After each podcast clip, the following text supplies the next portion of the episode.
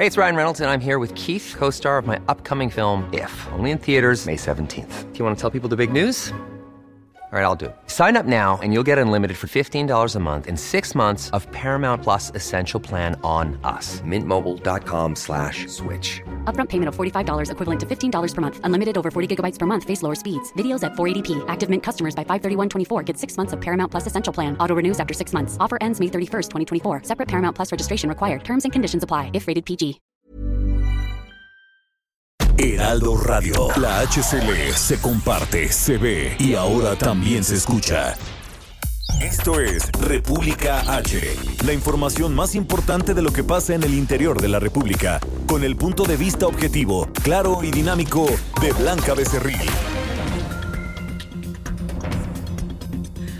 Hola, muy buenas tardes, ¿cómo está usted? Son las 12 del día en punto de este lunes, ya 10 de agosto del año 2020. Yo soy Blanca Becerril, esto es República H. Yo lo invito a que se quede conmigo porque en los próximos minutos le voy a dar toda la información más importante generada hasta el momento de lo que ha ocurrido eh, durante este fin de semana, en las últimas horas en el territorio nacional, con el asunto, por supuesto, del coronavirus, cómo nos encontramos en estos momentos, cuántos estados del país estamos ya en semáforo naranja, cuántos lamentablemente pues siguen en rojo. Y también le tengo información importante de eh, pues los congresos que ya están impulsando o están empezando a impulsar de manera pues más eh, directa la eh, pues las leyes antichatarra. Usted se acuerda que la semana pasada le conté que Oaxaca fue uno de los estados de la República donde pues ya avaló que no se puede vender comida chatarra pues en varios puntos, sobre todo para cuidar la salud de los menores y es que pues también hay que hay que decirlo, México es uno de los principales países a nivel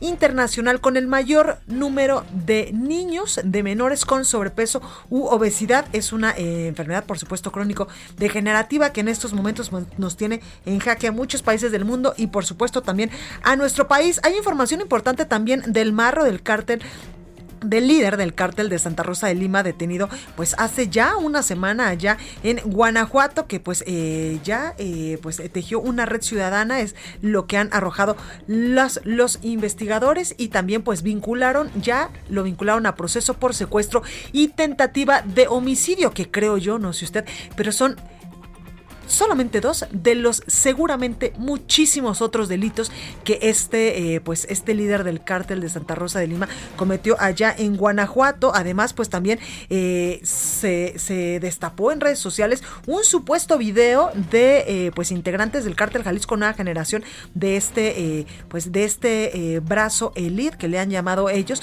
donde pues le dicen a los, a los, a las personas que viven allá en Guanajuato que se que ustedes ya pueden estar en paz, que ellos no van a sembrar el miedo ni tampoco la inseguridad en ese estado de la República una vez que ya han detenido a el Jeps o el Marro. Así que hay mucha información que darle. Yo le invito a que se quede conmigo y comenzamos con toda la información con este resumen de noticias. Pero antes recuerde que nos puede seguir en nuestras redes sociales. Estamos en Twitter como arroba el heraldo de México. Mi Twitter personal es arroba blanca becerril. Mi Javi no me escuchó el titit del del, del eh, Ah, me dice que no lo encuentra. Bueno, no te preocupes, mi Javi.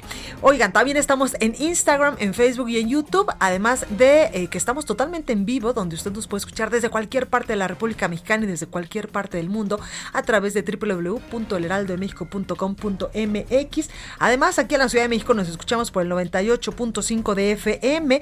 Allá en Campeche, donde en Ciudad del Carmen ya cumplimos ocho días, una semana de escucharnos completamente en vivo por el 101.3 de FM y también por el 950 de AM. En Monterrey, Nuevo León, donde abrimos estación gracias a, su fidelidad y a que siempre nos escucha usted eh, el primero de mayo. Bueno, pues allá nos escuchamos por el 90.1 de FM. En Guadalajara, Jalisco 100.3. En Tampico, Tamaulipas 92.5. En Acapulco, Guerrero 92.1. En Villahermosa, Tabasco también por el 106.3. En el Valle de Por el 540 de AM, también en Tijuana, Baja California por el 1700 de AM y en McAllen y en Brownsville, del otro lado de la frontera, también nos puede usted escuchar completamente en vivo. Sin más, vamos a un resumen de noticias y comenzamos con toda la información. En resumen.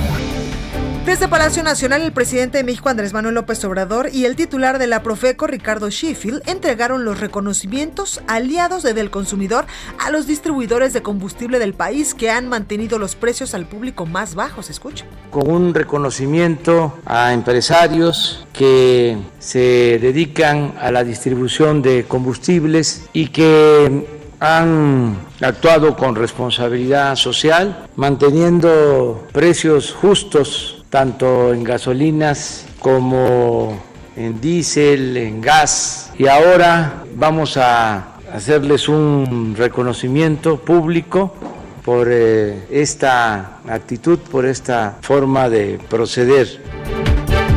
Además, el presidente aseguró que su gobierno va a continuar con la política de no aumentar el precio de los combustibles, por lo que garantizó que pese a lo que pase, no habrá más gasolinazos como en sexenios anteriores. Vamos a continuar con esta política de no aumentar los precios de los combustibles. No van a haber gasolinazos, suceda lo que suceda. Ahora que enfrentamos la caída en el precio del petróleo crudo y que al mismo tiempo se redujo el consumo, bajó el precio de las gasolinas de importación y bajó el precio al consumidor, en vez de inventar un impuesto, algo para que se usaran excedentes en atención a la pandemia, decidimos que bajaran también los precios. De semana murió la presidenta municipal de Moloacán, esto en Veracruz, en Victoria Rasgado Pérez, por complicaciones de salud derivadas de coronavirus. Y en información internacional, el gobierno de China anunció sanciones en contra de 11 funcionarios de los Estados Unidos por inmiscuirse en asuntos de Hong Kong, luego de que Washington aplicó medidas similares en contra de altos funcionarios de esa ciudad autónoma.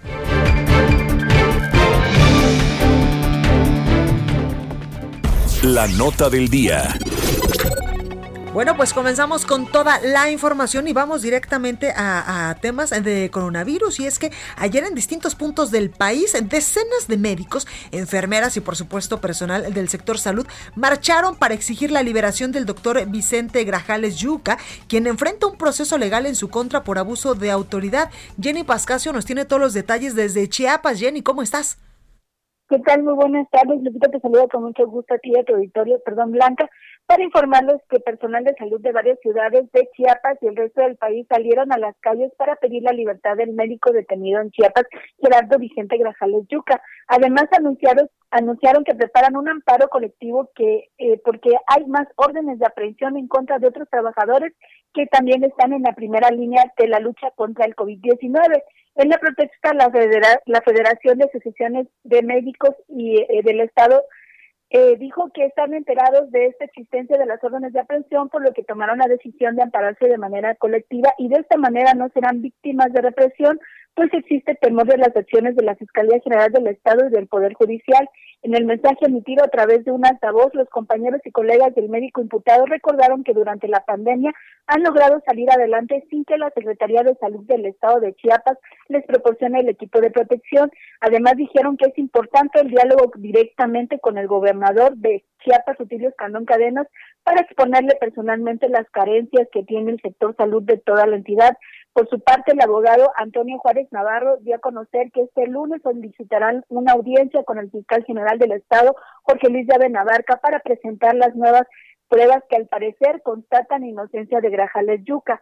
La defensa del médico dijo que esperan que el fiscal revise personalmente las evidencias que se suman al testimonio de la enfermera del área de COVID-19 del Hospital de Especialidades Vida Mejor del ISTEC, quien en videos asegura que por las manos del doctor nunca pasó la bomba de infusión con valor de 40 mil pesos que le acusa de haberse quedado en las carpetas de investigación. Asimismo, está el audio de una llamada telefónica entre el médico detenido y Karen Ramírez, su denunciante, quien le agradece por la atención a su padre y le reitera que no tiene ninguna queja por la petición de medicamentos, pues reconoce las carencias que hay en, el, en este hospital de especialidades. Te comento que esta llamada fue realizada el 20 de julio, dos días después de que Karen Ramírez puso la denuncia ante la fiscalía. Pues ahí tenemos esta información, Jenny, gracias.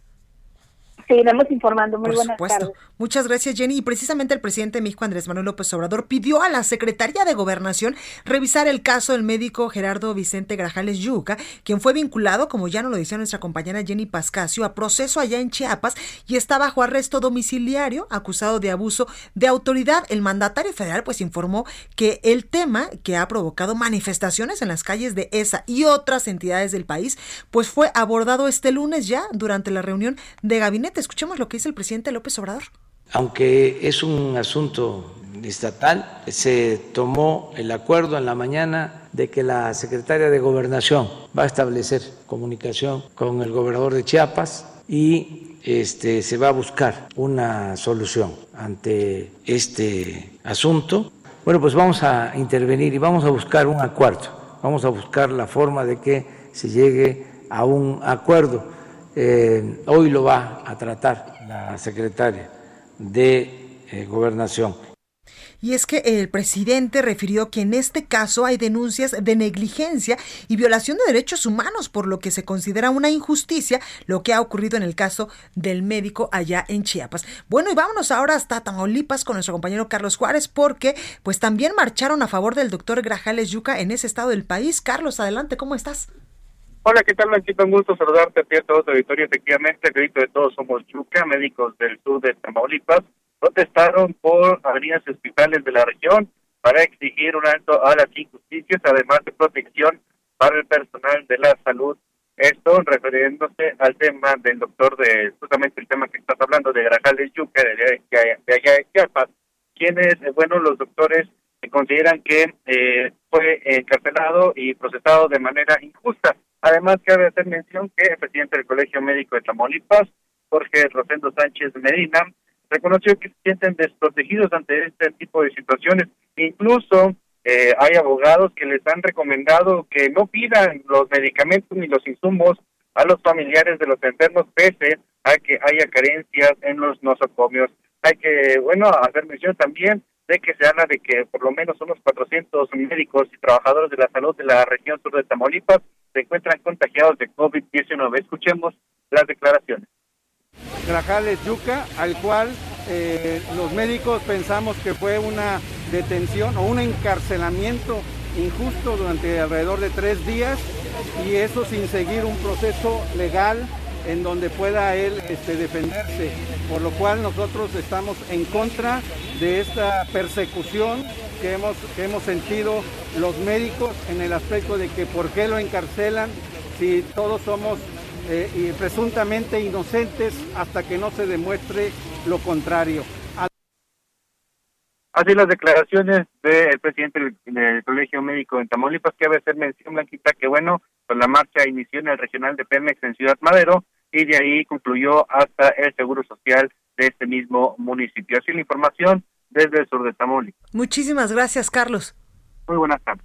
Bueno, ya le decía yo que el presidente pues había eh, hablado de esto hoy en su conferencia matutina, donde pues anunciaba que le va a pedir a la secretaria de Gobernación, Olga Sánchez Cordero, que se ponga en contacto con el gobernador de Chiapas, Rutilio Escandón, para resolver pues el caso del doctor Gerardo Vicente Grajales Yuca. Y en otros temas también de seguridad, eh, eh, pues el mandatario federal, el presidente Andrés Manuel López Obrador, aseguró que no va a haber impunidad en el caso en contra del exsecretario de Seguridad Pública, Genaro García Luna. Escuche.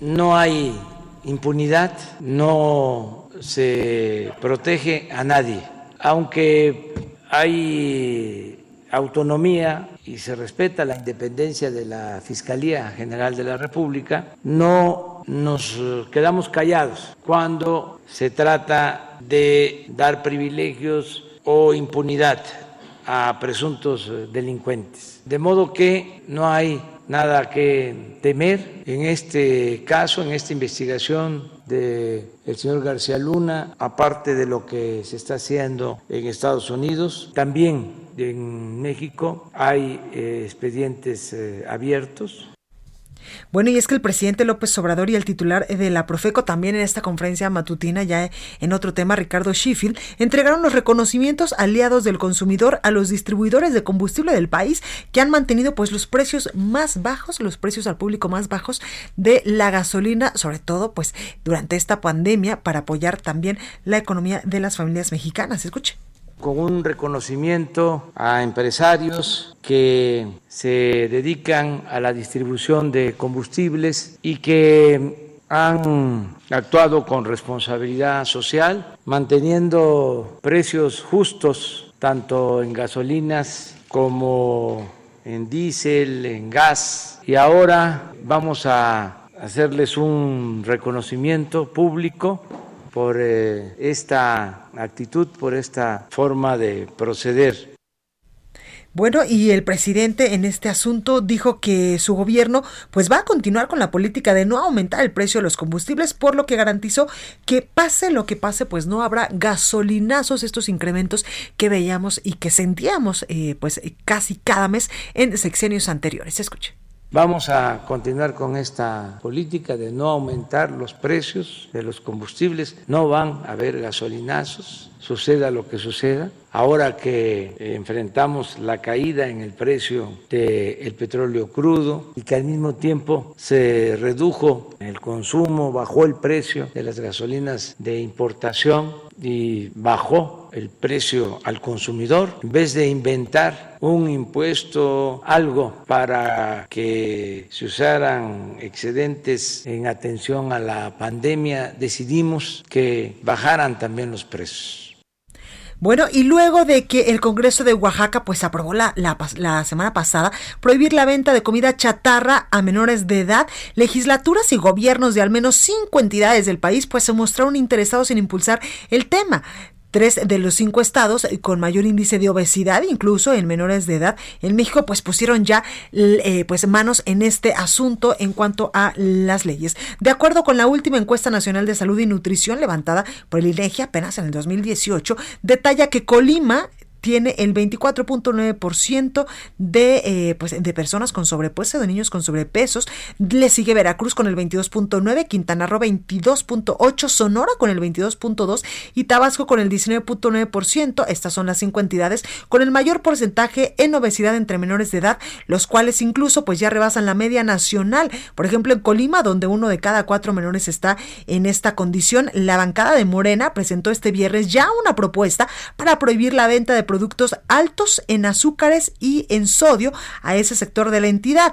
El líder de eh, Morena, Vladimir Parra, consideró que la población colimense tiene un problema grave de salud deteriorada, por supuesto, derivada de la mala alimentación que no es consecuencia de la voluntad de los consumidores, sino por la facilidad de su alcance. Un día después de que eh, pues esta ley se aprobara ya en Oaxaca, el presidente de la Comisión de Salud del Congreso de Tabasco, el morenista Manuel Engordillo, afirmó que se analiza ya una modificación a la ley de salud en la entidad, pues en el cual también inhabilitaría este tipo de comercialización de productos llamados chatarra. Bueno, y vamos con más información y tengo en la línea telefónica y me da mucho gusto saludar a Ernesto Gutiérrez Jiménez, el presidente de la Cámara de Comercio y Turismo en Oaxaca. Muy buenas tardes, ¿cómo está?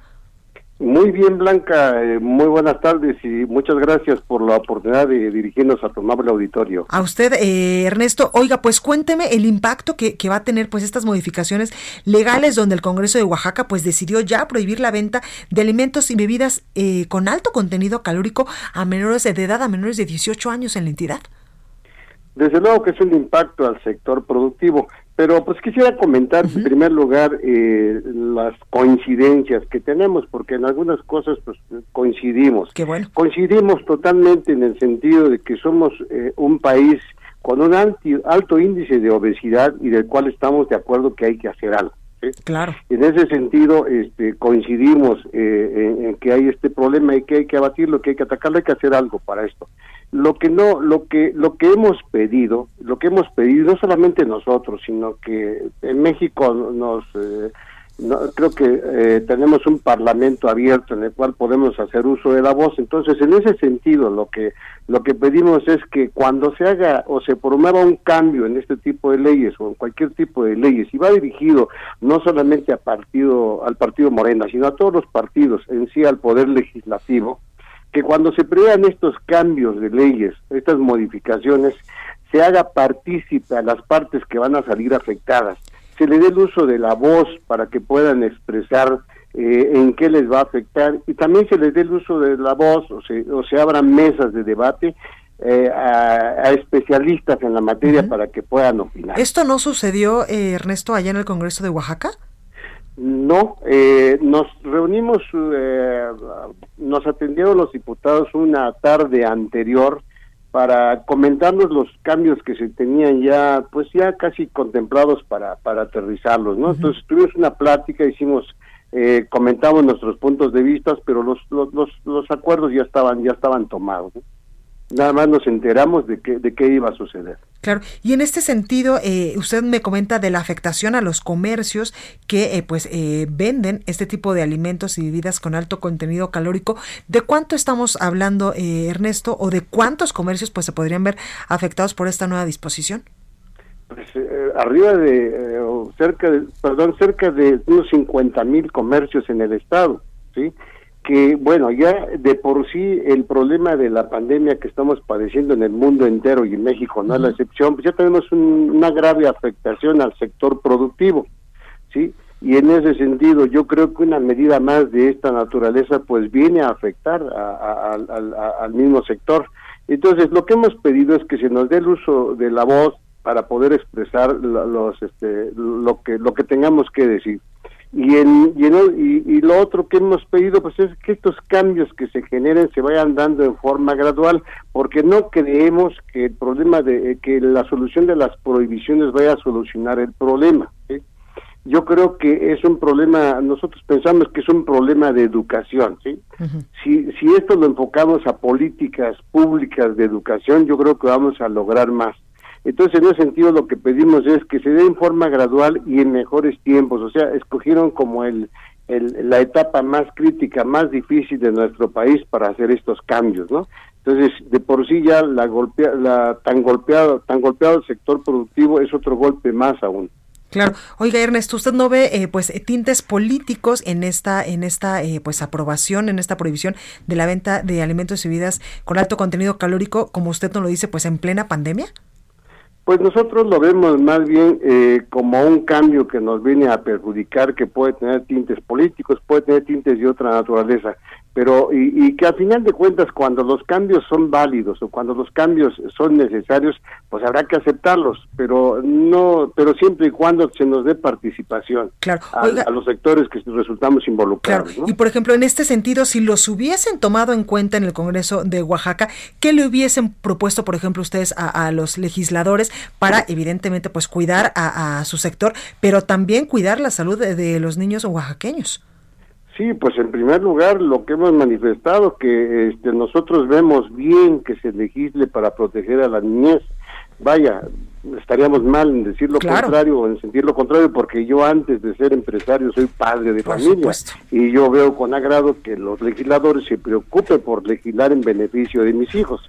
¿Qué hubiéramos pedido? Pues vuelvo a repetir que el uso de la voz y al hacer uso de la voz lo que nosotros hubiéramos pedido es ampliar las políticas eh, públicas en el sentido, como decía yo, de educar, de educarnos, porque no solamente es el problema de la niñez, eh, vemos que tenemos un gran problema de obesidad en las personas adultas y de la tercera edad, ¿sí? Entonces necesitamos un proceso eh, de educación, creo que en términos generales todos, e ir generando estos cambios en forma gradual porque a final de cuentas también viene un efecto económico para la población en el sentido de que si ya perdimos muchos empleos, pues con estas medidas seguiremos perdiendo más.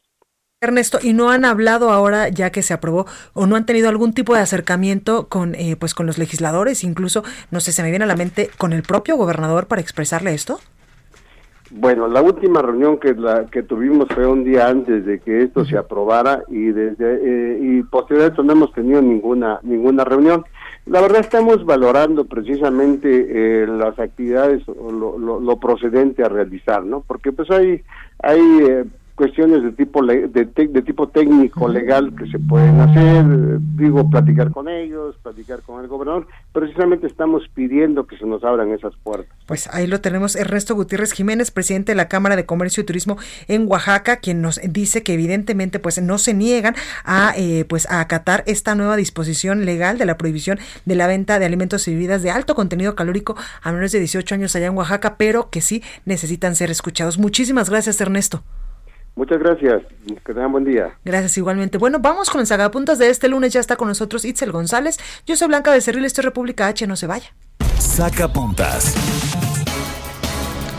A dos meses de las elecciones en Hidalgo, las encuestas señalan que el PAN en Pachuca tiene pocas posibilidades de retener el municipio. Los votantes ya no creen en Yolanda Tellería, quien incumplió muchas promesas. En medio del proceso, que tendrá una campaña sui generis, las encuestas dan preferencias a Morena, en especial si el candidato es Canek Vázquez. Al interior de Morena ya comenzó la batalla por Michoacán. Nos cuentan que el alcalde de Morelia, Raúl Morón, está apuntadísimo para ser él quien le quite la gubernatura del estado al PRD. Continúa escuchando a Blanca Becerril con la información más importante de la República en República H. Regresamos. Heraldo Radio.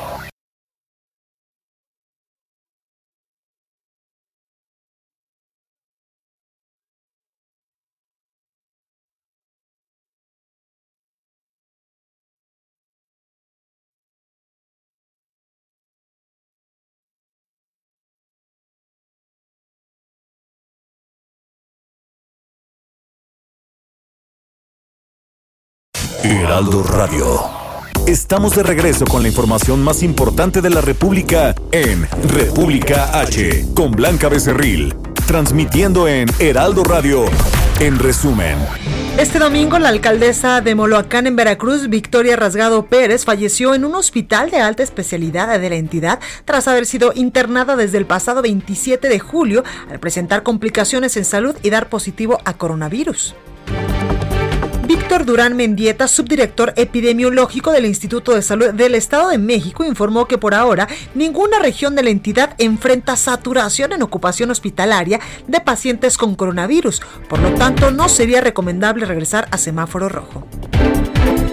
Tras llegar a los 1.459 decesos por coronavirus en Nuevo León, el gobernador de la entidad, Jaime Rodríguez Calderón, pidió a la población mediante redes sociales reforzar las medidas de higiene y prevención y también pues aseguró que la situación podría complicarse aún más en el estado.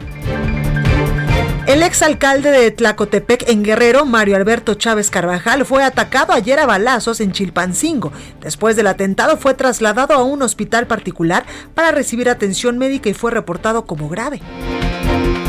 La Confederación de Trabajadores de México en Puebla informó que ya están laborando 27 empresas de autopartes con 20 mil trabajadores, que son el 30% del total de su planilla, luego de que el gobierno del estado publicó el viernes pasado el decreto para comenzar la reapertura paulatina de actividades.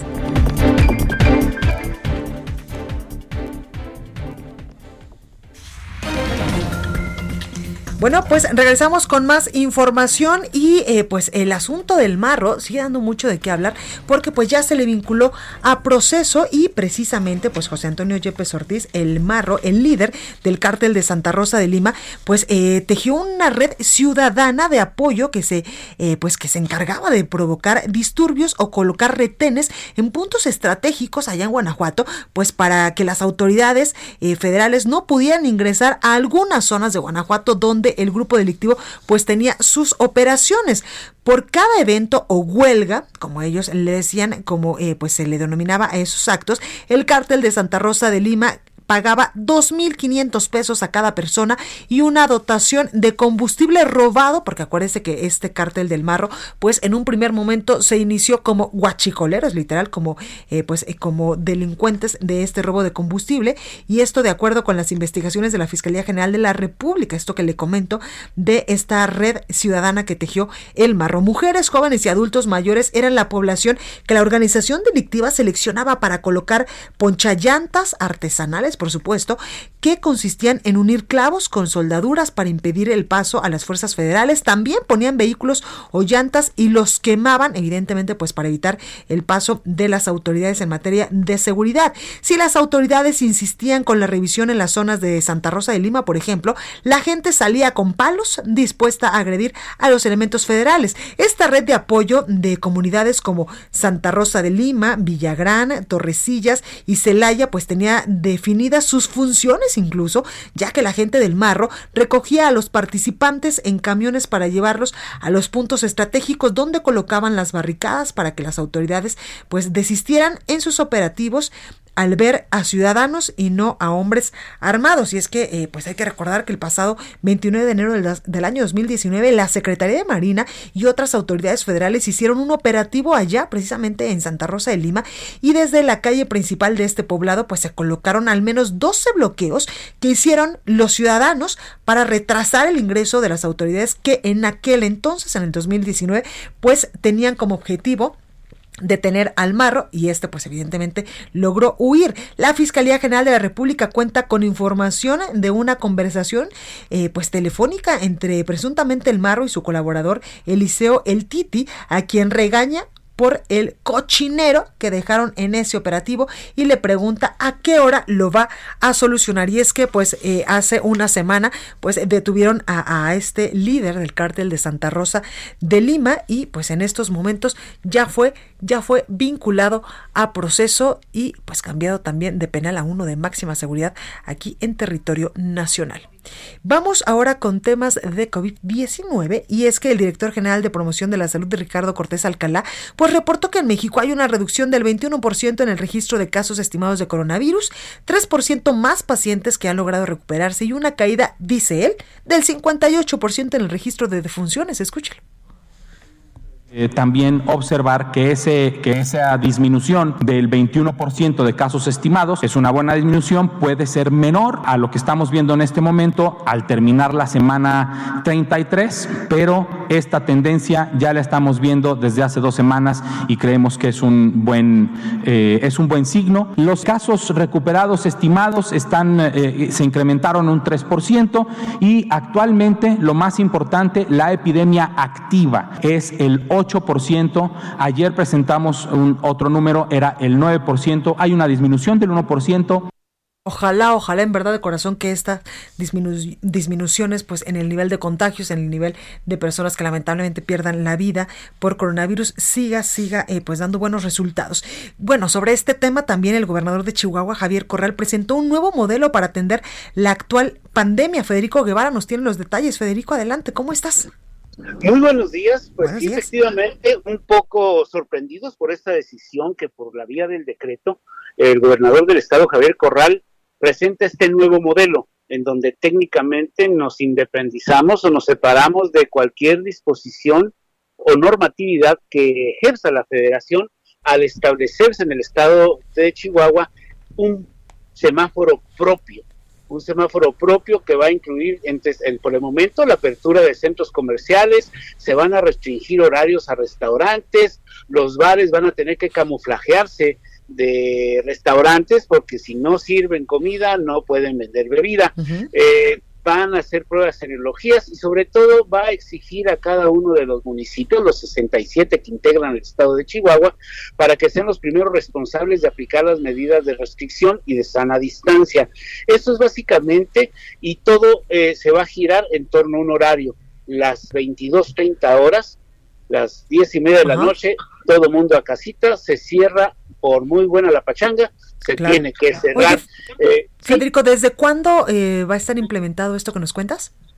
Presumiblemente a partir del día de hoy. Hoy, por el momento, la plaza Palacio de Gobierno, la famosa Plaza de Armas, está tomada por los propietarios de bares que están exigiendo y dicen que no se van a mover del lugar si no son atendidas. ¿Por qué? Porque están sucumbiendo y ya no aguantan esta crisis, pero invariablemente, pues esta, esta nueva decisión por vía de decreto pues va a estar efectiva y se va a manejar el mismo semáforo, pero alejado de la disposición oficial de la Secretaría de Salud. Claro. Oye, eh, Federico, también eh, tenemos entendido que el secretario general de Gobierno, Luis eh, Fernando Mesta, eh, Mesta, resultó positivo, ¿verdad? A coronavirus. Efectivamente, el día de hoy, a través de su cuenta de Twitter, el secretario general de Gobierno anunció que o sea, tiene, está contagiado de COVID, aunque no presenta síntomas, parece ser que es asintomático, pero dice que va a estar continuar trabajando. Este es el cuarto caso de un funcionario sí. de gabinete que se infecta con el COVID y ya tenemos la desgracia de que el secretario de salud falleció hace dos semanas. Exactamente. Oye, Federico, ya para concluir eh, tu intervención, ¿cómo vamos con el tema del coronavirus allá en Chihuahua? Pues el coronavirus sigue, aunque las cifras este, no que varíen mucho, sino que se han estado controlando un poco, pues ya vamos casi a los 10.000 este, contagiados y casi los mil, las mil personas que han fallecido. Pues ahí tenemos los datos. Federico Guevara, muchas gracias por esta comunicación. Gracias a ti, como siempre. Aquí estamos pendientes ya ya Muchas gracias, Federico. Cuídate mucho. Y vámonos ahora con nuestra compañera Mayeli Mariscal a Jalisco, porque la ocupación hospitalaria por COVID-19, pues gracias a Dios ya va a la baja ya en la Perla Tapatía. Mayeli, cuéntanos los detalles. Hola, ¿qué tal Blanca? Muy buenas tardes, buenas tardes a todo el auditorio. Así es, de acuerdo con el reporte de los indicadores estatales, esta ocupación hospitalaria de pacientes por COVID disminuyó eh, la semana pasada, por lo que se descarta justamente la aplicación del botón de emergencia en Jalisco. De nueva cuenta, una semana más que, que la libramos los jaliscienses. Sin embargo, pues en lo que respecta a casos, la estadística se mantiene justo en el límite, es decir, cercano a la barrera de 400 casos por cada 100.000 habitantes.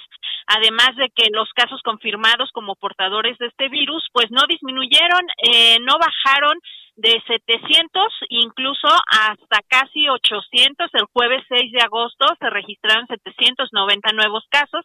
Sin embargo, en esto eh, que refieres de la hospitalización, pues el gobernador Enrique Alfaro Ramírez destacó justamente el buen manejo que se realiza por parte del personal de salud que ha impedido que los casos se agraven y se requiera dar atención en los hospitales.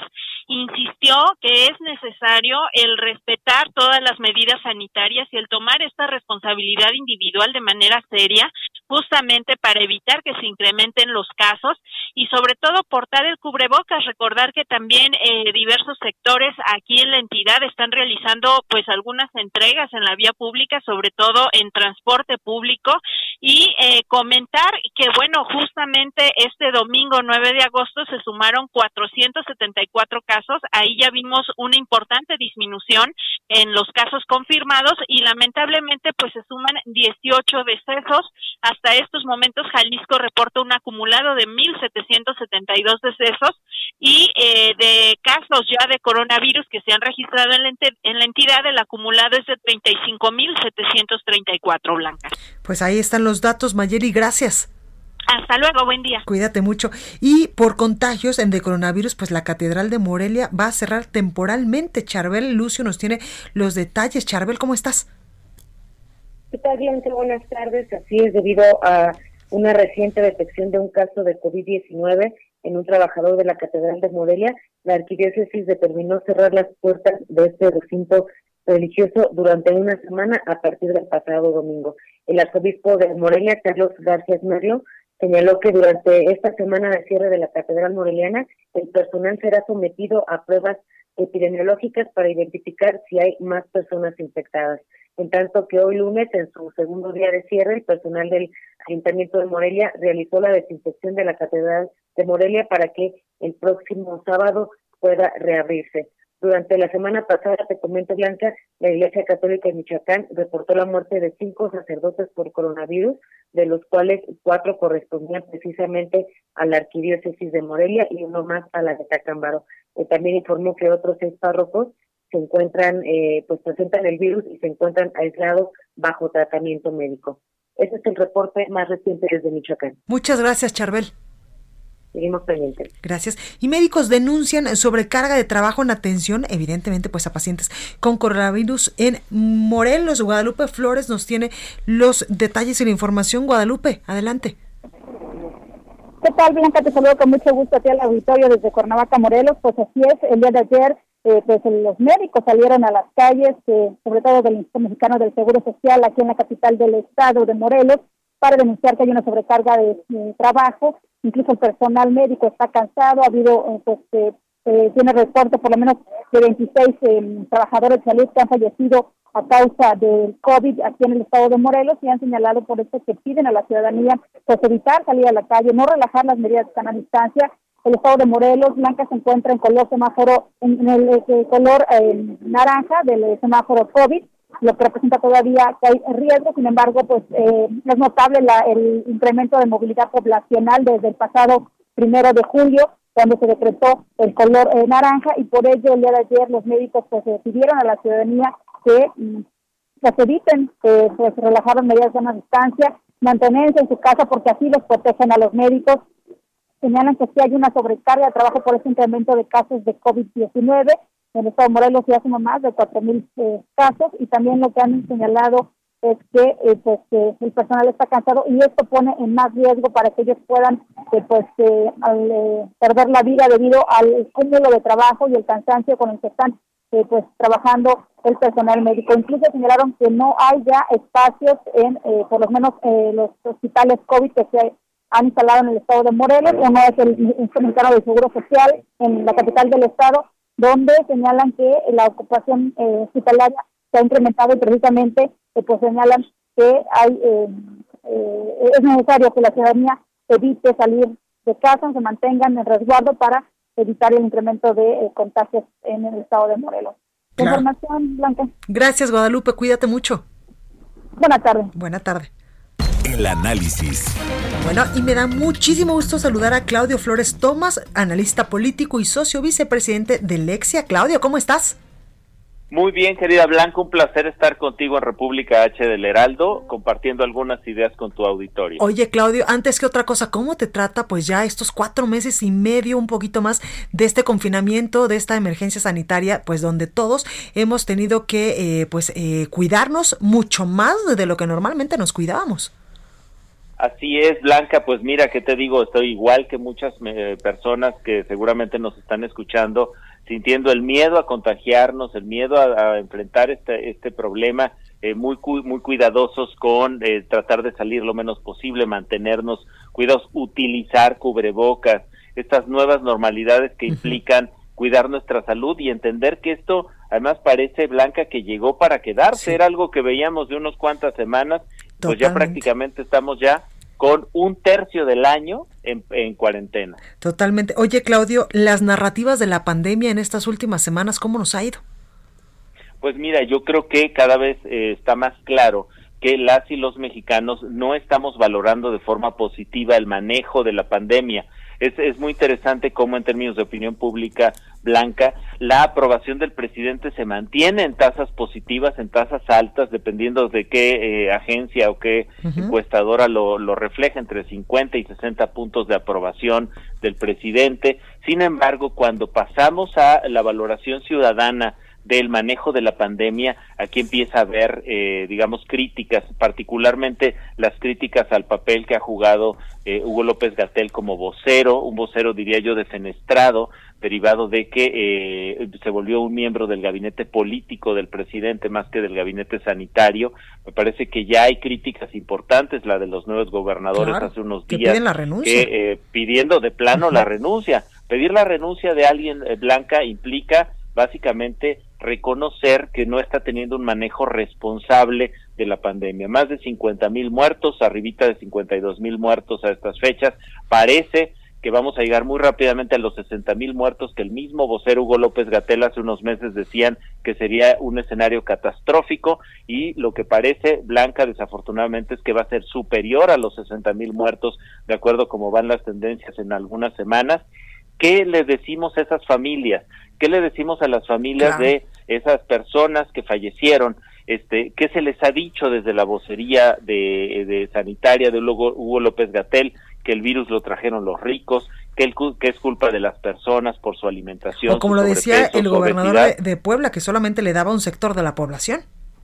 Exactamente. Estos mensajes, que han sido mensajes muy malos, este, incluso hoy, por cierto, el presidente en la mañanera pues regañó a los medios por estar haciendo esta cobertura de la pandemia en México. Pareciera que el presidente no quiere que se hable de los miles de muertos que ha ocasionado un manejo poco pulcro, poco profesional, politizado de la pandemia. Eh, Gatel, López Gatel queda como una especie de repartidor de culpas, incapaz de la autocrítica, incapaz de verse al espejo, que me parece que es un personaje que va a quedar en los anales más oscuros de la historia de México Blanca, un personaje triste en el sentido de perder su potencia como científico, especialista en temas sanitarios para coquetear con una posible carrera política y en ese sentido desdoblar su mensaje de lo sanitario a lo político. Me parece que eso es un poco lo que estamos viendo en la estrategia del manejo del gobierno federal sobre el tema sanitario, el manejo del COVID.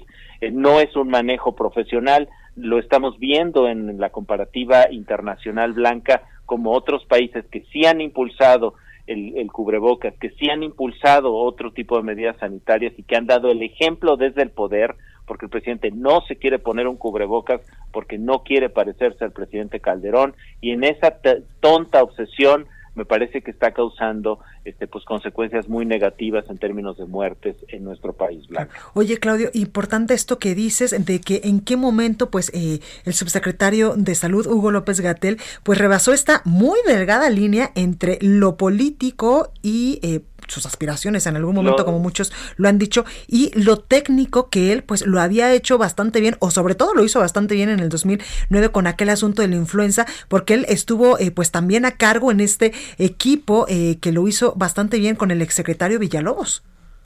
Exactamente, aquí lo que parece es que eh, Hugo López Gatel, pues digamos, navega al, al, al son de los tiempos, en aquel momento tuvo una posición más técnica, en este momento tuvo una posición más política.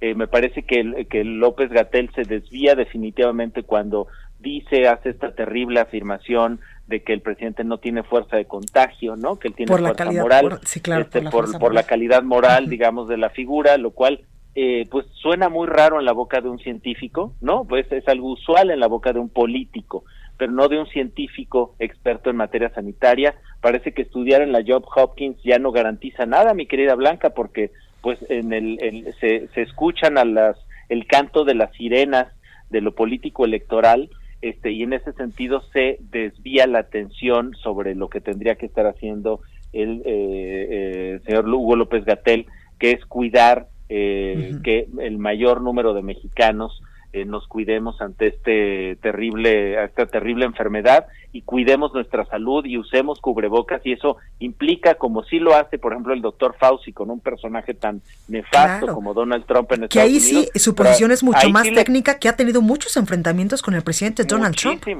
Muchísimos, incluso en alguna frase, creo que fue cuando el presidente Donald Trump, en su profunda ignorancia, cuando dijo que pues eh, la gente se podía meter Lysol o, ah, no me acuerdo inyectar Lysol o algo y que eh, ves la, la, expresión del doctor Fauci llevándose la mano a la frente junto a él junto al, entonces como es decir mostrando claramente que esa no es una posición digamos este validada desde eh, un especialista. Y aquí lo que tenemos a, es un vocero que parece que cada vez que llega el presidente mueve la colita quiere quedar bien con él parece un perrito faldero del presidente y eso desafortunadamente genera muertes y genera responsabilidades. Oye, Claudio, eh, pues evidentemente como tú lo has dicho y como muchos especialistas, incluso epidemiólogos, lo han pronosticado al país, lamentablemente le quedan muchísimos meses de seguir viviendo con esta emergencia sanitaria.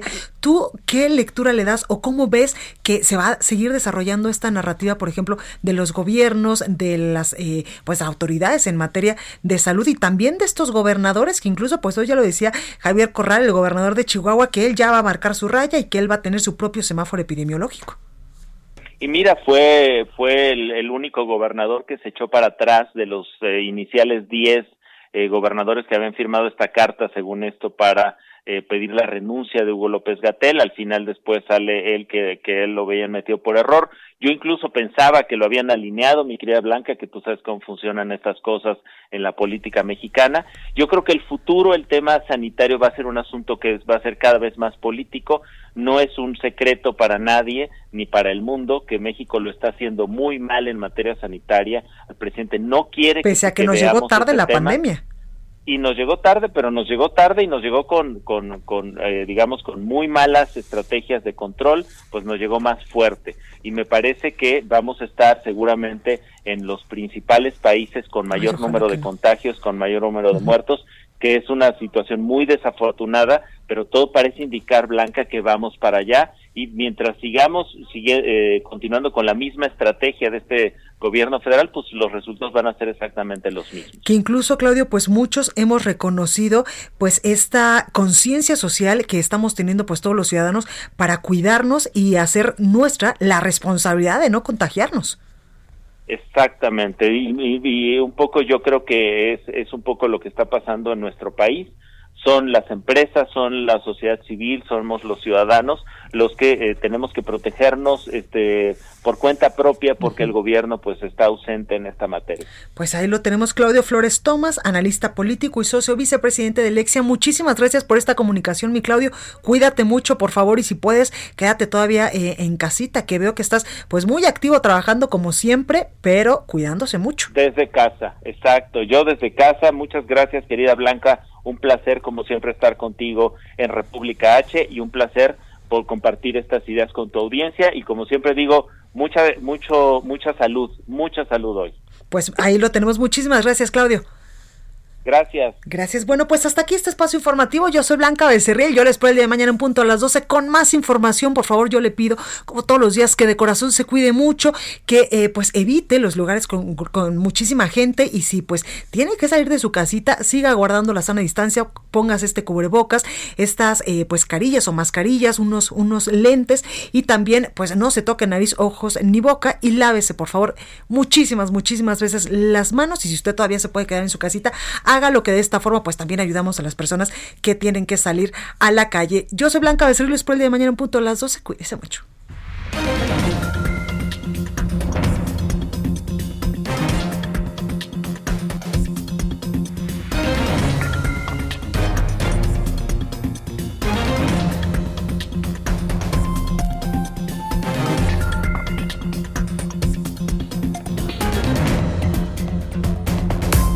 Esto fue República H, la información más importante de lo que pasa en el interior de la República, con el punto de vista objetivo, claro y dinámico de Blanca Becerril. Continúa escuchando Heraldo Radio, donde la H suena y ahora también se escucha.